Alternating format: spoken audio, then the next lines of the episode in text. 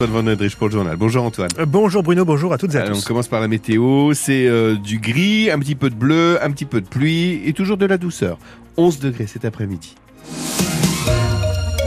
Les Restos du Cœur du Loiret lancent l'alerte attention aux arnaques. Oui, parce que des individus se faisant passer pour des bénévoles des Restos du Cœur effectuent du démarchage à domicile dans le but d'obtenir des dons en liquide, une arnaque repérée par des habitants d'Orléans. Les Restos du Cœur du Loiret n'ont pas porté plainte car il n'y a pas eu de victimes, mais ils tiennent à alerter la population. Camille Huppenoir. L'alerte est arrivée à l'association par mail. Une personne âgée se plaint du démarchage à domicile des bénévoles des restos qui veulent collecter de l'argent. C'est bien sûr faux, indique le président de l'association dans le Loiret, qui tient particulièrement à mettre en garde les personnes âgées, cible privilégiée des escrocs. On ne donne pas en liquide et pas en main propre. L'arnaque est facilement repérable puisque l'association ne fait jamais de démarchage à domicile. En revanche, elle est présente sur le terrain et le président loiretain Christophe Pinault veut faire oublier cette mauvaise publicité en rappelant et ça, c'est bien vrai, que les restos cherchent des bras pour la prochaine grande collecte de denrées alimentaires. Tout le monde euh, sait que nous sommes présents dans les magasins de l'agglomération de l'Orléans, euh, donc pour récupérer des dons euh, en nature. Si des bénévoles d'un jour souhaitent venir nous aider, ben c'est tout à fait possible avec plaisir. Donc pour ceux qui sont intéressés, il y a la possibilité de prendre contact avec notre siège à Ingré pour participer à cette collecte. Une collecte nationale déclinée, bien sûr, dans le Loiret qui aura lieu les 1er, 2 et 3 mars prochains. C'est un reportage à retrouver sur notre site francebleu.fr. Un accident mortel de la route hier en fin d'après-midi à La Selle en Hermois près de Montargis. Un choc entre un véhicule utilitaire et une moto sur la départementale 2060. Le motard, âgé de 50 ans, est décédé à l'arrivée des secours. Une nouvelle manifestation hier midi devant le centre de rétention administrative d'Olivet qui a réuni une cinquantaine de personnes à l'appel du collectif Colère regroupant associations et syndicats.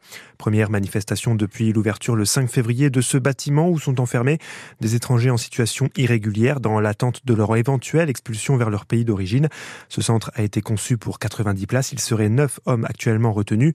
Plus de détails sur francebleu.fr. Vous avez euh, peut-être en ce moment le nez qui gratte ou la gorge qui pique. Les pollens sont arrivés plus tôt cette année. À cause des températures très douces pour un mois de février, les trois quarts du pays sont en alerte rouge. Plus de 70 départements, dont le Loiret, notamment à cause du pollen d'Aulne et du pollen de Noisetier. Édouard Sève est médecin allergologue, président du syndicat des allergologues. Il nous rappelle quelques conseils pour éviter d'être trop embêté par les yeux qui pleurent ou le nez qui coule. Le pic de pollen, c'est surtout le midi, quand il fait beau, qu'il y a du vent, donc faut éviter d'être dehors le midi, si on peut. Euh, se rincer les cheveux le soir pour éviter d'en garder le soir et d'être gêné la nuit. On peut garder les masques qui nous restent de la pandémie, ça, ça peut protéger contre le pollen si on doit jardiner. Éviter de faire sécher le linge dehors. Après, c'est surtout prendre des traitements parce qu'on sera forcément dehors à un moment et forcément en contact des pollens. Donc prendre des antihistaminiques, il y a des collyres, il y a des sprays pour le nez pour soulager. Et puis si ça persiste, parce que ça peut vraiment gâcher la qualité de vie, l'étape d'après, c'est consulter un allergologue et discuter euh, une désensibilisation. Il y a eu beaucoup de progrès, ça marche quand même très bien, et c'est surtout plus simple que ce qu'on faisait euh, auparavant. C'est soit sous forme liquide, soit c'est des comprimés qu'on met sous la langue. Donc on fait ça une fois par jour quand on veut, et ça permet vraiment d'être débarrassé.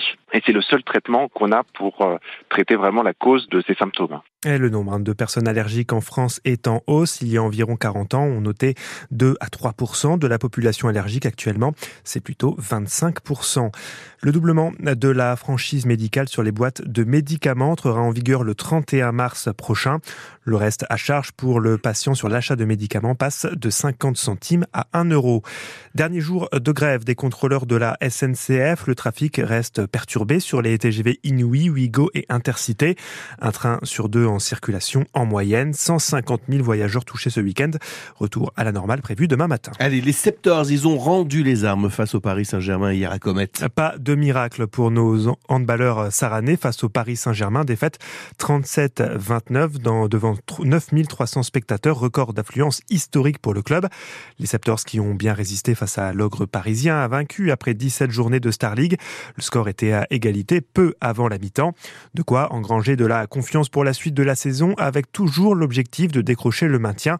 Jérémy Roussel, l'entraîneur des Septors. C'est positif. Il y a eu match pendant 40-45 minutes. Donc plutôt positif. L'équipe a dégagé une belle énergie, euh, a proposé des actions de jeu intéressantes avec pas mal de continuité, ce qui nous manquait jusque-là. En termes de, qualité de jeu, de performance, c'est positif. Avec malgré tout un dernier quart d'heure où on gâche quelques occasions, où on descend un petit peu dans le rythme. Ça, plus les pénalties, fait qu'à la fin, je me dis que l'écart est un peu sévère. On n'aurait sans doute pas gagné, mais on aurait pu euh, pousser Paris un tout petit peu plus loin. Je pense que l'équipe a su élever son niveau de jeu face à un adversaire de très grande qualité comme Paris.